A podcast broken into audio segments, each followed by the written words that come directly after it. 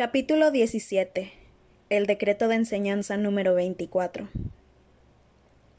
Desde que había comenzado el curso, Harry nunca había estado tan contento como aquel fin de semana. Ron y él pasaron gran parte del domingo poniendo al día los deberes, aunque no era una tarea precisamente divertida. Como volvía a ser un soleado día de otoño, sacaron sus cosas fuera y se tumbaron a la sombra de una gran haya junto al borde del lago, en lugar de quedarse trabajando en las mesas de la sala común. Hermione, que como era lógico llevaba al día sus deberes, agarró unos ovillos de lana y encantó sus agujas de tejer que tintineaban y destellaban suspendidas en el aire delante de ella, mientras tejían gorros y bufandas sin parar. Harry experimentaba un sentimiento de inmensa satisfacción cuando se acordaba, de que estaban tomando medidas para oponer resistencia a la profesora Umbridge y al ministerio, y que él era un elemento fundamental en la rebelión. No paraba de recordar la reunión del sábado, la gente que había acudido a él para aprender defensa contra las artes obscuras, la expresión de los rostros de los demás cuando escucharon algunas de las cosas que Harry había hecho, los elogios que Cho le dedicó, alabando su actuación en el torneo de los tres magos. Pensar que había tantos chicos y chicas que no lo consideraban un mentiroso ni un loco, sino alguien digno de admiración. Le levantó tanto el ánimo que todavía estaba contento el lunes por la mañana pese a la inminente perspectiva de las clases que menos le gustaban.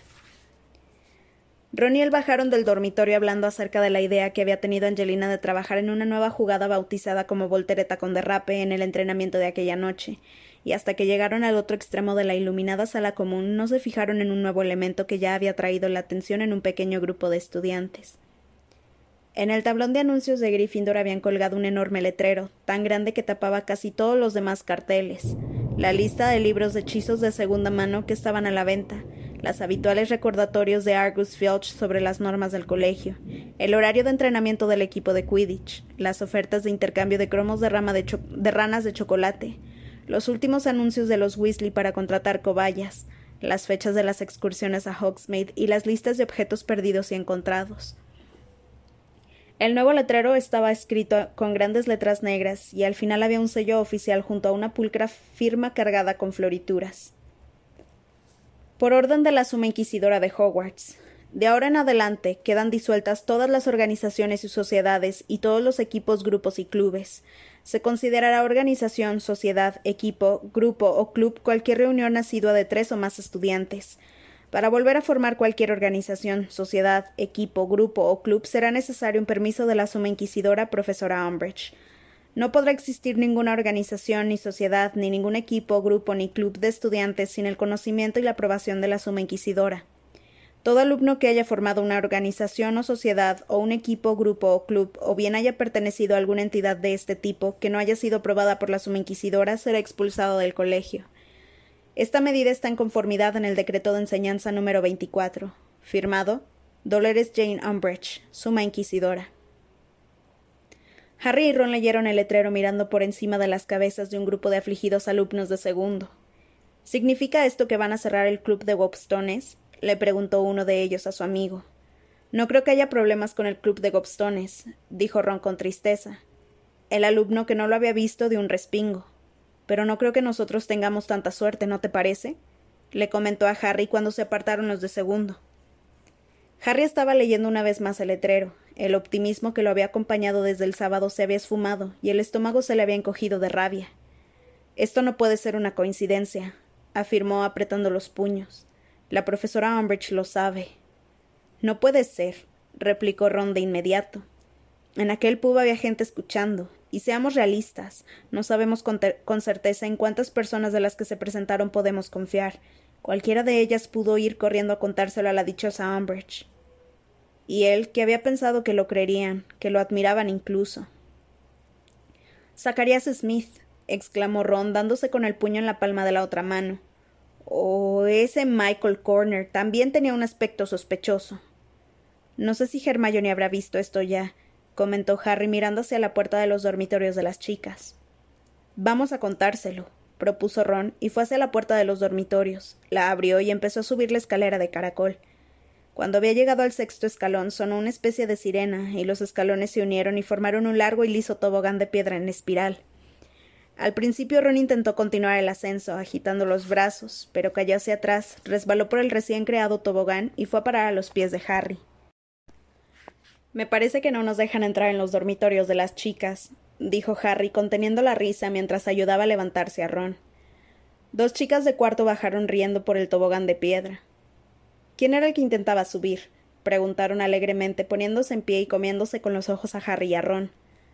Yo, contestó este, que todavía estaba muy despeinado. No tenía ni idea de que pudiera pasar esto. No hay derecho, añadió dirigiéndose a Harry mientras las chicas iban hacia la abertura del retrato sin parar de reír. Hermione puede subir a nuestro dormitorio. ¿Por qué nosotros no? Bueno, es una norma anticuada, explicó Hermione, que acababa de bajar por el tobogán y había aterrizado limpiamente en una alfombra que había delante de Harry y Ron. Pero en historia de Hogwarts se dice que los fundadores del colegio creían que los chicos eran menos dignos de confianza que las chicas. En fin, ¿para qué querían subir? Para verte, mira esto, dijo Ron y la arrastró hasta el tablón de anuncios. Hermione leyó rápidamente el letrero y puso una expresión glacial. Alguien ha hablado, exclamó Ron indignado. Es imposible, murmuró Hermione en voz baja. Qué ingenua eres, explotó Ron. ¿Crees que porque tú eres honrada y digna de confianza. No. Es imposible porque hice un embrujo en el rollo de pergamino en que firmamos todos, explicó Hermione gravemente. Créeme, si alguien cantó a Umbridge, sabremos exactamente quién ha sido y te aseguro que lo lamentará. ¿Qué le pasará?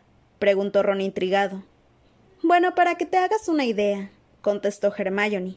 Parecerá que el acné de Eloise Mitchell se trata solamente de unas cuantas pecas. Vamos a desayunar y veremos qué piensan los demás. ¿Habrán colgado el letrero en todas las casas? En cuanto entraron en el gran comedor, comprendieron que el letrero de la profesora Umbridge no había aparecido únicamente en la torre de Gryffindor. En el comedor se percibía un rumor de una intensidad peculiar y una agitación mayor que la habitual. Los alumnos iban y venían por sus mesas, comentando unos con, otros lo que habían leído. Harry, Ron y Hermione acababan de sentarse cuando Neville, Dean, Fred, George y Ginny formaron un corro a su alrededor. ¿Lo han visto? ¿Creen que lo sabe? ¿Qué piensan hacer? Todos miraban a Harry, y él echó un vistazo alrededor para asegurarse de que no había ningún profesor cerca. Seguiremos adelante de todos modos, desde luego, dijo con serenidad. Sabía que dirías eso, repuso George sonriente y le dio una palmada en el brazo. ¿Los prefectos también? preguntó Fred observando inquisitivamente a Ron y a Hermione. Por supuesto, respondió ella con frialdad. Miren, ahí vienen Ernie y Hannah Abbott, observó Ron que había girado la cabeza. Y esos de Ravenclaw y Smith, y ninguno tiene muchos granos. Hermione se veía alarmada. Olvídate de los granos. Se han vuelto locos. No pueden venir aquí ahora. Resultará sumamente sospechoso. Siéntense. Les dijo a Ernie y a Hannah sin que se la oyera, pero moviendo exageradamente los labios y haciéndole señas para que regresaran a la mesa de Hufflepuff. Más tarde. Ya hablaremos más tarde. Se lo diría a Michael, terció Ginny impaciente y se levantó del banco. Qué burros, en serio. Fue corriendo hacia la mesa de Ravenclaw y Harry la siguió con la mirada. Cho estaba sentada cerca hablando con la amiga del cabello rizado que la había acompañado a cabeza de puerco. ¿Y si el letrero de la profesora Umbridge la había asustado y no volvió a asistir a las reuniones?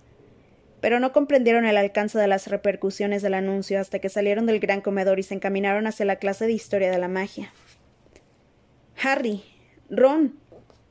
Era Angelina que corría hacia ellos. Parecía absolutamente desesperada. No pasa nada, afirmó Harry en voz baja cuando Angelina se le acercó lo suficiente.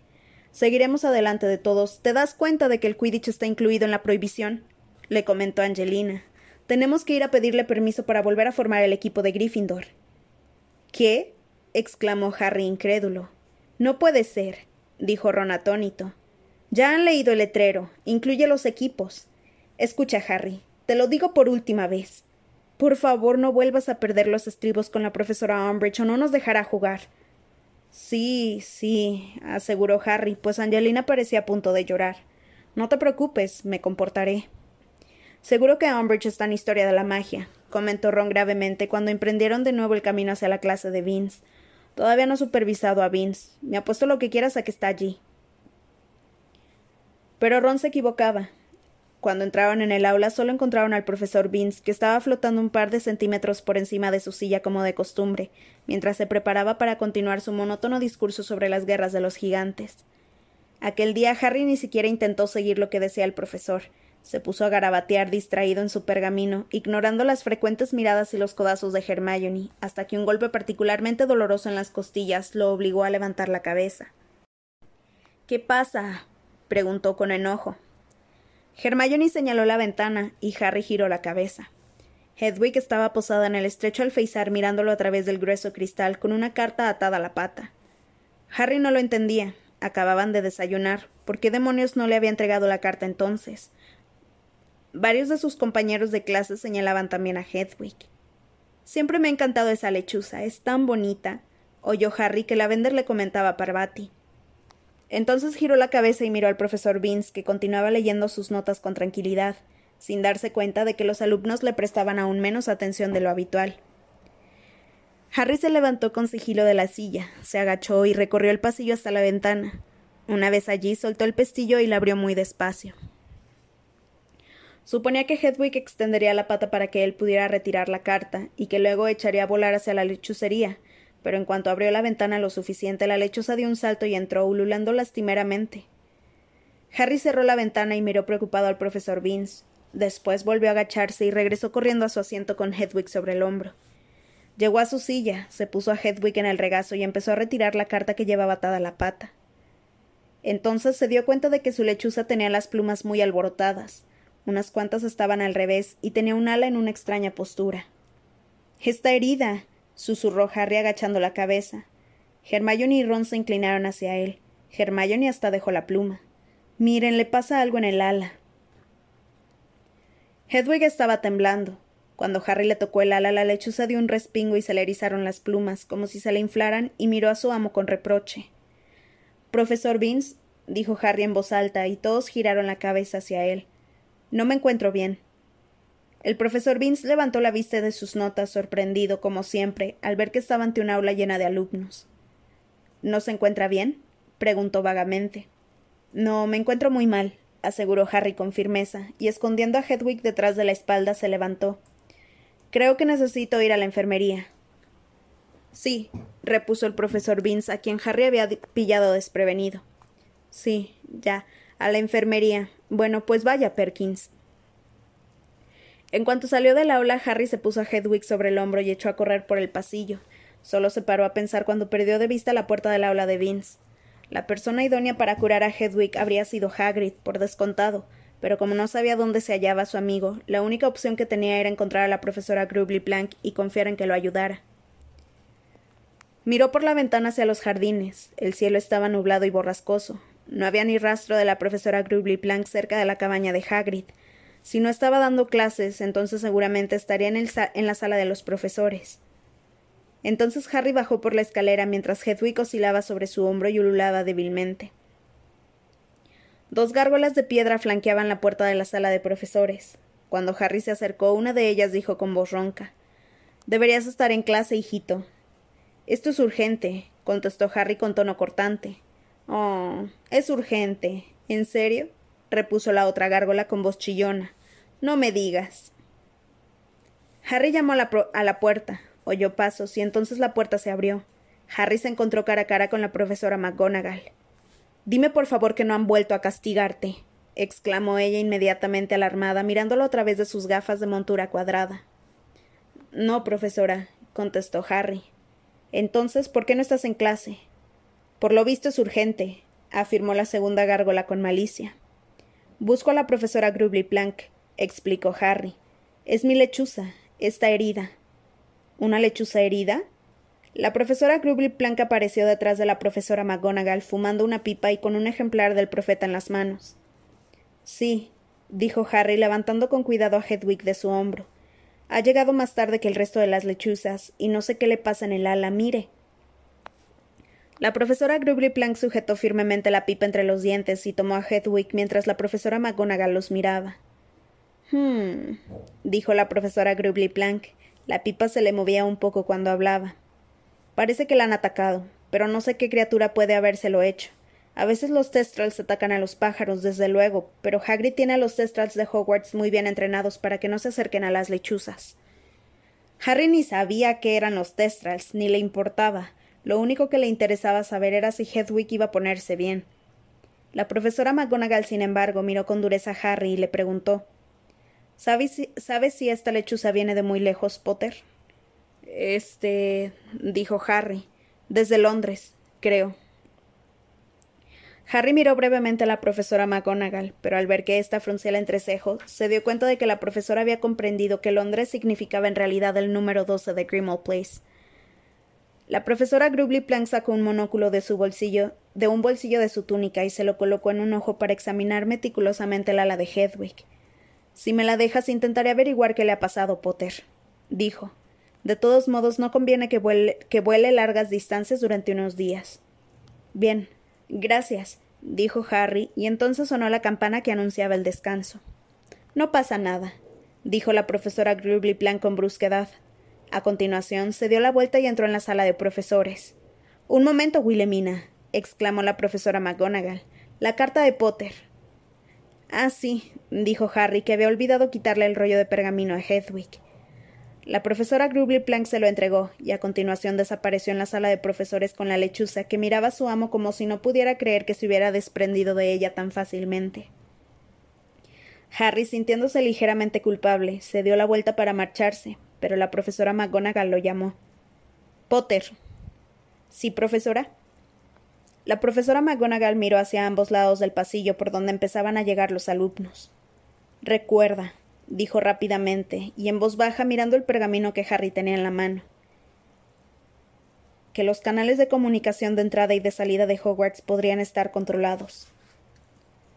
Ajá, respondió Harry, pero al tropel de alumnos que se acercaba por el pasillo casi había llegado hasta donde se hallaban. Entonces la profesora McGonagall hizo un brusco movimiento con la cabeza y entró en la sala de profesores, mientras que la multitud arrastró a Harry hacia el patio. Este vio que Ron y Hermione estaban esperándolo en un rincón apartado, con el cuello de las capas levantado para protegerse del viento. Harry abrió el rollo de pergamino mientras iba hacia ellos, y descubrió que solo había cinco palabras escritas con la letra de Sirius. Hoy misma hora mismo sitio. ¿Cómo está Hedwig? preguntó Hermione preocupada tan pronto como Harry llegó junto a ellos. ¿A dónde la has llevado? preguntó Ron a su vez. Se la he llevado a la profesora Grubly Plank, respondió Harry, y he visto a McGonagall.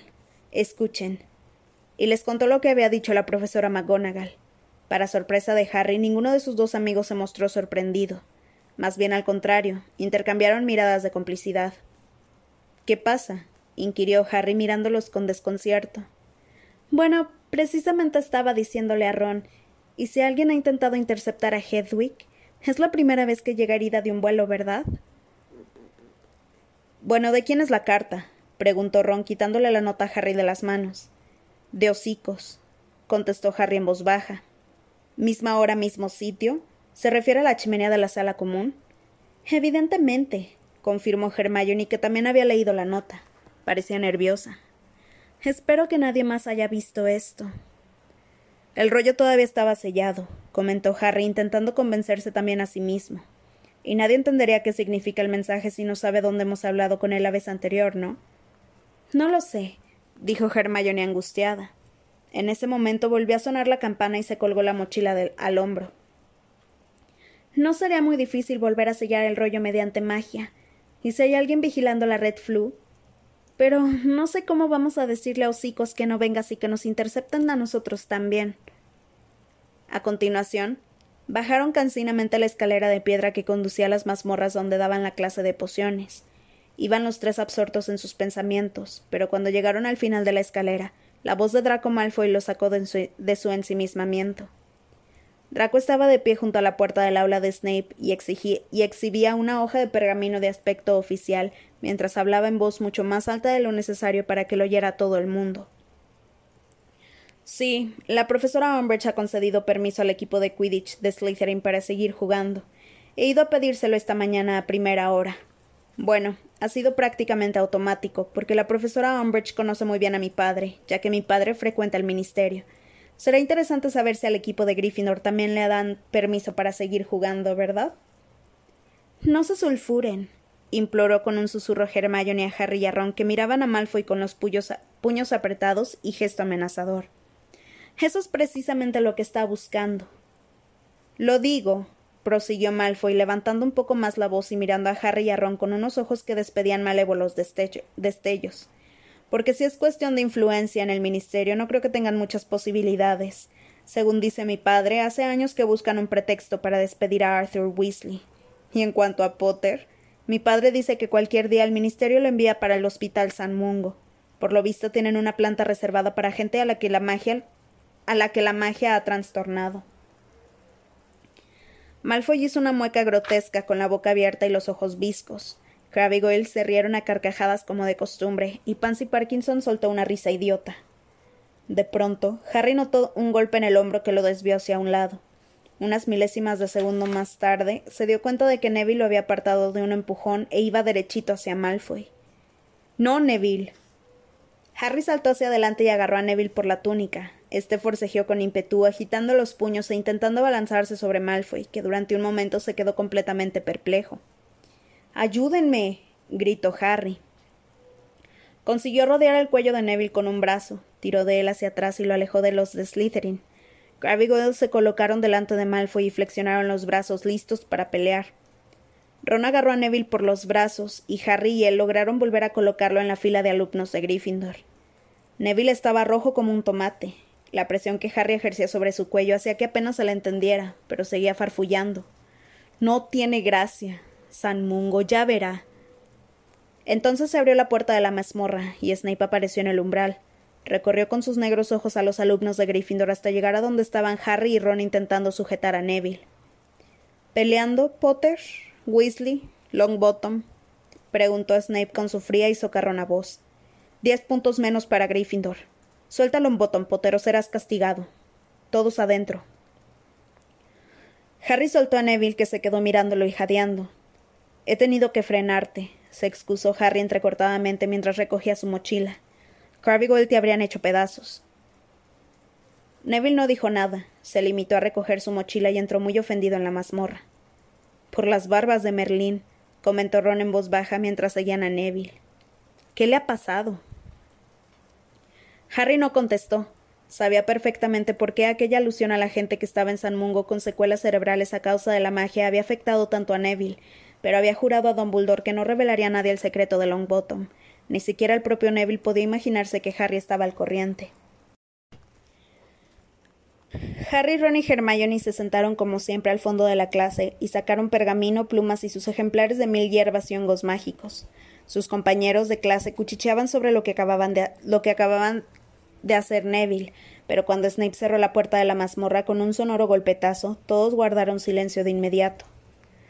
Como verán, dijo Snape con su queda y socarrona voz, hoy tenemos una invitada. Señaló un oscuro rincón de la mazmorra y Harry vio a la profesora Umbridge sentada allí, con las hojas de pergamino agarradas con el sujetapapeles sobre las rodillas. Harry miró de reojo a Ron y a Hermione arqueando las cejas. Snape y Umbridge, los dos profesores que más odiaba, aunque era difícil decidir cuál prefería que triunfara. Hoy vamos a continuar con la solución fortificante.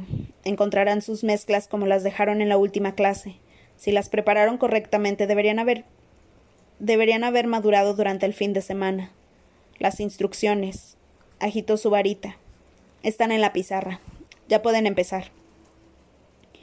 La profesora Umbridge pasó la primera media hora de la clase tomando notas en su rincón.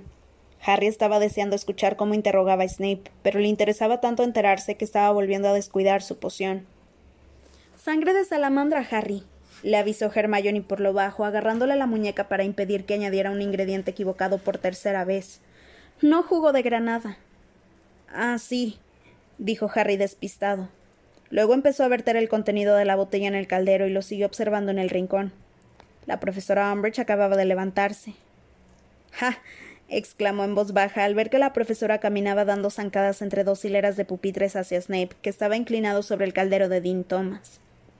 Bueno, parece que los alumnos están bastante adelantados para el curso que hacen, comentó la profesora Umbridge con brusquedad, dirigiéndose a Snape que estaba de espaldas. Aunque no estoy segura de que sea conveniente enseñarles a preparar una poción como la solución la solución fortificante. Creo que el ministerio preferiría que fuera eliminada del programa. Snape se enderezó lentamente y, se volvió para mirarla. Dígame, ¿Cuánto tiempo hace que enseña en Hogwarts? le preguntó con la pluma apoyada en el pergamino. Catorce años, respondió Snape. La expresión de su rostro era insondable. Sin quitarle los ojos de encima al profesor, Harry añadió unas gotas más a su poción que produjo un silbido amenazador y pasó del color turquesa al naranja. Tengo entendido que primero solicitó el puesto de defensa contra las artes obscuras, ¿no es así? inquirió la profesora Umbridge. Sí, contestó Snape con serenidad. Pero. ¿no lo consiguió? Snape torció el gesto y respondió. Es obvio. La profesora Umbridge anotó algo en sus pergaminos. Y desde que entró en el colegio ha solicitado con regularidad el puesto de defensa contra las artes obscuras, ¿verdad? Sí, contestó Snape imperturbable, sin mover apenas los labios. Parecía muy enfadado. ¿Tiene usted idea de por qué Dumbledore ha rechazado por sistema su solicitud? inquirió la profesora Umbridge. Eso debería preguntárselo a él, dijo Snape entrecortadamente. Oh, lo haré, lo haré, dijo la profesora Umbridge componiendo una dulce sonrisa. Aunque no veo qué importancia puede tener eso, añadió Snape a la vez que entrecerraba sus ojos negros. Ah, ya lo creo que la tiene, replicó la profesora Umbridge. Sí, el ministerio quiere conocer a la perfección el pasado de los profesores. ¿Mm? Y entonces se dio la vuelta, fue hacia Pansy Parkinson y empezó a interrogarla sobre las clases. Snape giró la cabeza hacia donde estaba Harry y sus miradas se encontraron durante un momento. Harry bajó rápidamente la vista hacia su poción que se había espesado, dando lugar a una masa asquerosa y desprendió un intenso olor a goma quemada. Otro cero, Potter, dijo Snape con maldad, y vació el caldero de Harry con una sacudida de la varita. Quiero que me escribas una redacción sobre la correcta composición de esta poción, indicando dónde y por qué te has equivocado, y que me la entregues en la próxima clase. ¿Entendiste? Sí, contestó Harry furioso. Snape ya les había mandado un trabajo, y Harry tenía entrenamiento de Quidditch aquella tarde. Eso significaba que pasaría un par de noches más sin dormir. No podía creer que aquella mañana hubiera despertado contento. Lo único que sentía en ese instante era un intenso deseo de que el día llegara a su fin. A lo mejor me salto adivinación, les comentó con desánimo a Ron y a Hermione en el patio después de comer. El viento agitaba el bajo de sus túnicas y las alas de sus sombreros. Fingiré que estoy enfermo y, y escribiré la redacción para Snape, así no tendré que pasar otra noche en blanco. No puedes saltarte adivinación, le regañó Hermione con severidad. Mira quién habla. Tú te has borrado de esa asignatura porque no soportas a la profesora Triloni, exclamó Ron indignado. No la odio, aseguró Hermione con altivez. Sencillamente pienso que es una profesora malísima y una farsante. Pero Harry ya se ha saltado historia de la magia, y no creo que hoy deba perderse ninguna otra clase. Hermione tenía razón, y a Harry no le quedó más remedio que hacerle caso. Media hora más tarde se encontraba envuelto en el caluroso y perfumado ambiente del aula de adivinación, furioso con todo el mundo. La profesora Triloni volvió a repartir ejemplares del oráculo de los sueños. Harry estaba seguro de que emplearía mejor su tiempo haciendo la redacción que Snape le había puesto como castigo que permaneciendo allí sentado intentando encontrar el significado de un montón de sueños inventados. Sin embargo, resultó que Harry no era el único que estaba de mal humor. Dando un porrazo, la profesora Triloni dejó un ejemplar del libro de texto sobre la mesa que había entre Harry y Ron y se alejó con los labios fruncidos. Lanzó el siguiente ejemplar del oráculo a Seamus y Dean, rozando la cabeza de Seamus, y el último libro se lo puso a Neville en el pecho con tanto ímpetu que éste se cayó del puff en donde se había sentado. Ya pueden empezar, gritó la profesora Triloni con una voz chillona y un tanto histérica. Ya saben lo que tienen que hacer, o soy una profesora con un nivel de conocimientos tan bajo que ni siquiera les he enseñado a abrir un libro. Los alumnos la observaron perplejos y luego se miraron unos a otros. Sin embargo, Harry creyó comprender cuál era el motivo del enfado de la profesora Triloni. Cuando ella volvió haciendo aspavientos a su silla, con los ojos agrandados por las gafas de aumento y llenos de lágrimas de rabia, Harry inclinó la cabeza hacia Ron y murmuró Me parece que ya ha recibido los resultados de su supervisión. Profesora, dijo Parvati Patil con voz queda. La Bender y ella siempre habían admirado enormemente a la profesora Triloni. Profesora, ¿le ocurre algo? Si me ocurre algo, exclamó la profesora Triloni con una voz cargada de emoción. No, claro que no. Me han insultado, desde luego, han hecho insinuaciones contra mí, han formulado acusaciones infundadas, pero no, no me ocurre nada. Inspiró hondo con un estremecimiento y dejó de mirar a Parvati. Las lágrimas resbalaban por debajo de sus gafas. No me importa que no hayan tenido en cuenta mis dieciséis años de, abnegado servicio, prosiguió entrecortadamente. Por lo visto, eso ha pasado inadvertido, pero no voy a permitir que me insulten, no, señor. Pero, profesora, ¿quién la ha insultado? preguntó Parvati con timidez. Las autoridades, contestó la profesora Triloni con una voz grave, dramática y temblorosa. Sí, aquellos que tienen los ojos tan cegados por las cosas vulgares que no pueden ver como yo veo para saber como yo sé. Las videntes siempre han inspirado temor, desde luego, siempre han sido objeto de persecución. Ese es lamentablemente nuestro destino. A continuación tragó saliva, se secó las mejillas con una punta del chal, sacó un pequeño pañuelo bordado de la manga de su túnica y se sonó la nariz, produciendo un ruido como el que producía Pips al hacer pedorretas. Ron rió por lo bajo y Lavender le lanzó una mirada de reprobación. Profesora, dijo Parvati. ¿Se refiere a la profesora Umbridge? No menciones a esa mujer en mi presencia, gritó la profesora Triloni poniéndose en pie. Sus collares de cuentas tintinearon y sus gafas lanzaron destellos. Hagan el favor de seguir con su trabajo. Y pasó el resto de la clase paseándose entre los alumnos. Las lágrimas continuaban brotando detrás de sus gafas y no paraba de murmurar lo que parecían amenazas. Podría presentar mi renuncia. ¡Qué humillación! Ponerme en periodo de prueba. Ya veremos cómo se atreve. Parece que la profesora Umbridge y tú tienen algo en común, le dijo Harry a Hermione en voz baja cuando volvieron a verse en la clase de defensa contra las artes obscuras. Es evidente que ella también opina que Triloni es una farsante. La ha puesto en periodo de prueba. En ese preciso instante la profesora Umbridge entró en el aula luciendo su lazo de terciopelo negro y su típica expresión de suficiencia. Buenas tardes, chicos. Buenas tardes, profesora Umbridge, respondieron sombríamente los alumnos. Guarden las varitas, por favor, esa vez no hubo ningún revuelo porque nadie se había molestado en sacarla. Abran teoría de defensa mágica por la página 34 y lean el tercer capítulo titulado Razones para las respuestas no agresivas a los ataques mágicos. En silencio, dijeron a coro por lo bajo Harry, Ron y Hermione.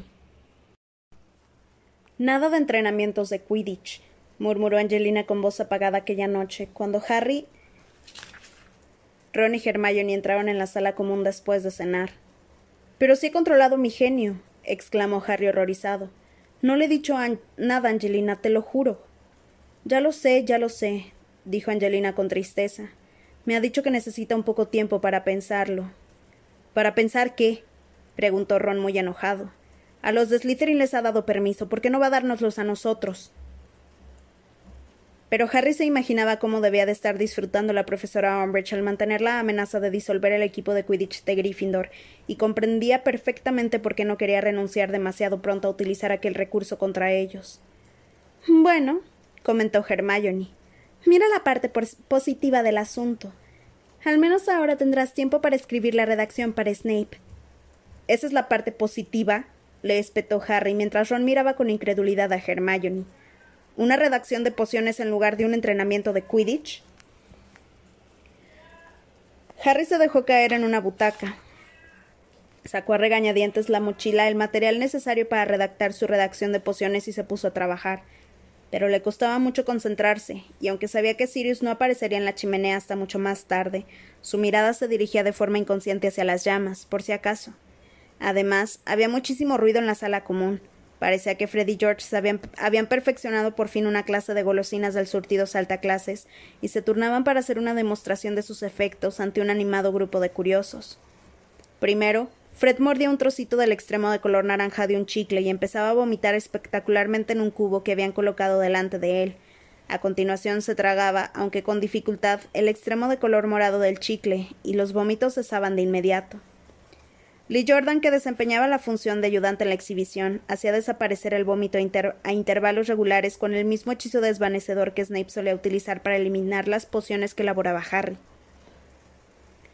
Entre el ruido de las vomiteras, los vítores y los gritos de Fred y George que no paraban de anotar pedidos de sus compañeros, a Harry le resultaba muy difícil pensar cuál era el método correcto de elaboración de la solución fortificante. Hermione tampoco lo ayudaba nada, porque a Harry lo distraían sobre todo los resoplidos de desaprobación que su amiga dedicaba a las exclamaciones de entusiasmo y al ruido que los vómitos de los gemelos producían al caer en el fondo del cubo. Si tanto te molesta, ¿por qué no vas y les dices que paren? Le preguntó Harry con irritación después de tachar por cuarta vez una medida equivocada de polvo de zarpa de grifo. No puedo, porque técnicamente no están haciendo nada malo, contestó Hermione apretando los dientes. Están en su derecho de comerse esas porquerías, y no encuentro ninguna norma que diga que los idiotas que los que los aclaman no tengan derecho a comprarlas, a menos que esté demostrado que son peligrosas en algún sentido, y no parece que lo sean. Hermione y Harry y Ron se quedaron mirando cómo George vomitaba a chorro en el cubo, se comía el resto del chicle y se enderezaba sonriente y con los brazos extendidos para recibir el prolongado aplauso de su público. La verdad es que no entiendo por qué Fred y George solo aprobaron tres timos cada uno, comentó Harry mientras observaba cómo los gemelos y Lee recogían las monedas de oro que los arrojaba el entusiasmado corro de alumnos. Lo hacen muy bien. Sí, pero es que solo saben hacer trucos espectaculares que no tienen ninguna aplicación práctica, apuntó Hermione con desdén. Ninguna aplicación práctica, repitió Ron con crispación. Hermione ya llevan ganados unos veintiséis galeones. Pasó un buen rato hasta que el corro que rodeaba a los gemelos Weasley se dispersó. Entonces Fred, Lee y George se sentaron para contar sus beneficios, de modo que era más de medianoche cuando Harry, Ron y Hermione dispusieron por fin de la sala común para ellos solos.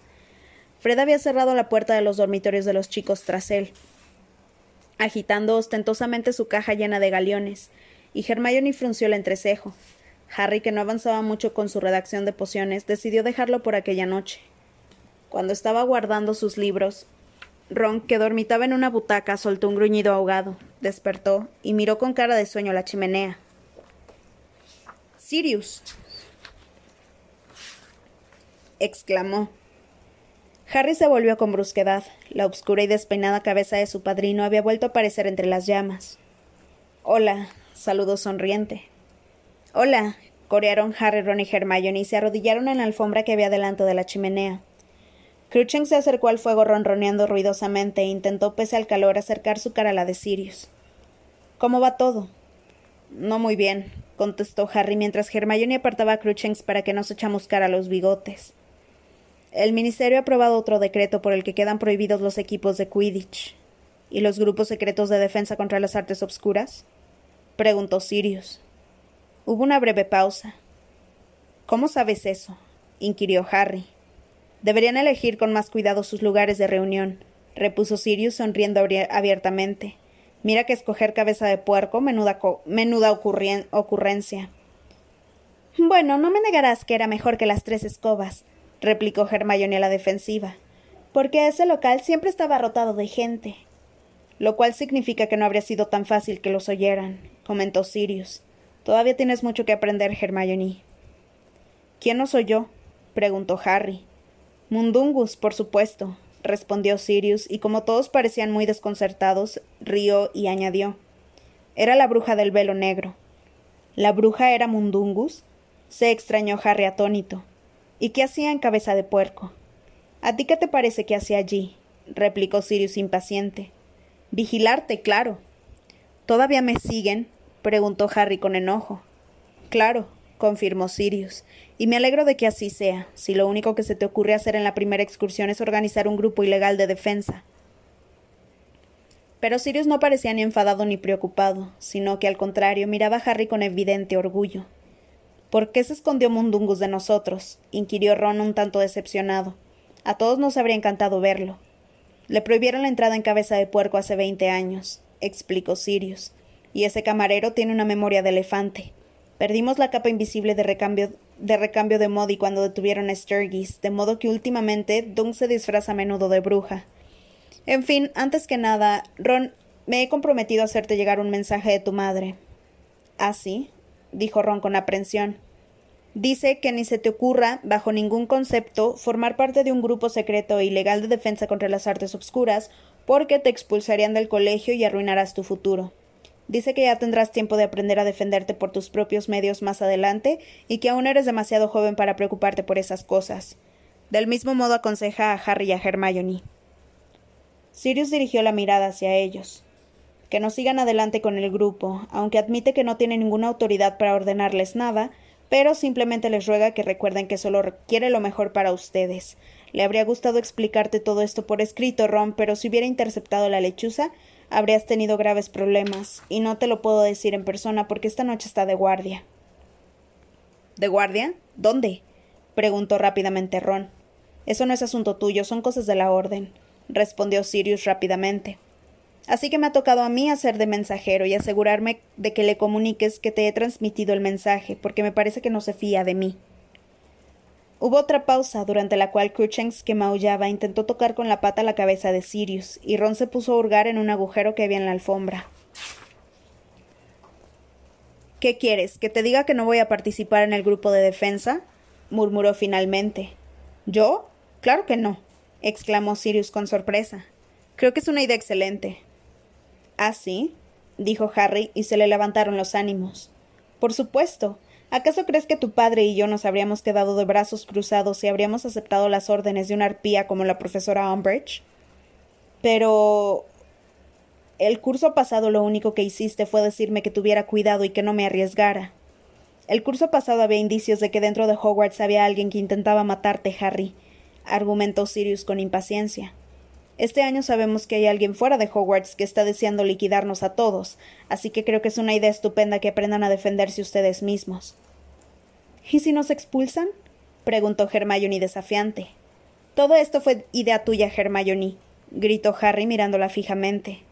Ya lo sé, solo quería saber qué opina Sirius replicó ella encogiéndose de hombros. Bueno, estarán mejor si los expulsan, pero son capaces de defenderse que. Pero son capaces de defenderse que si se quedan sentaditos a salvo en el colegio sin hacer nada, consideró Sirius. Eso, saltaron Harry y Ron con entusiasmo. ¿Y bien? continuó Sirius. ¿Cómo piensan organizar ese grupo? ¿Dónde van a reunirse? Bueno, ese es un problema que todavía no hemos solucionado, admitió Harry. No sabemos a dónde podemos ir. ¿Y la casa de los gritos? propuso Sirius. Hey, no es mala idea, exclamó Ron, pero Hermione puso cara de escepticismo y los tres la miraron. Mm, verás, Sirius, es que en la casa de los gritos solo se reunían cuatro cuando venían a este colegio, explicó Hermione. Y los cuatro podían transformarse en animales. Supongo que también habrían podido apretujarse bajo una única capa invisible si hubieran querido. Pero nosotros somos veintiocho y ninguno es animago, así que no necesitaríamos una capa invisible, sino un toldo invisible. Tienes razón, coincidió Sirius, que parecía un poco alicaído. Bueno, estoy seguro de que ya se les ocurrirá algo. Había un pasadizo secreto muy espacioso detrás de ese gran espejo del cuarto piso. Allí quizá tendrían suficiente espacio para practicar embrujos. Fred y George me dijeron que está interceptado, dijo Harry haciendo un gesto negativo con la cabeza. Creo que se derrumbó o algo así. Ah, dijo Sirius frunciendo el entrecejo. Bueno, ya lo pensaré y les. Se interrumpió antes de terminar la frase. De pronto, su expresión se tornó tensa y alarmada. Se volvió hacia un lado y tuvieron la sensación de que intentaban encontrar algo en la sólida pared de ladrillo de la chimenea. Sirius, dijo Harry preocupado. Pero Sirius había desaparecido. Harry se quedó mirando las llamas y luego se volvió hacia Ron y Hermione. ¿Por qué a... Entonces Hermione soltó un grito ahogado y se puso de pie de un brinco sin apartar la vista del fuego. Entre las llamas había aparecido una mano que buscaba tientas como si quisiera agarrar algo. Era una mano de dedos cortos y regordetes llenos de feos y anticuados anillos. Los tres echaron a correr. Al llegar a la puerta de los dormitorios de los chicos, Harry miró hacia atrás.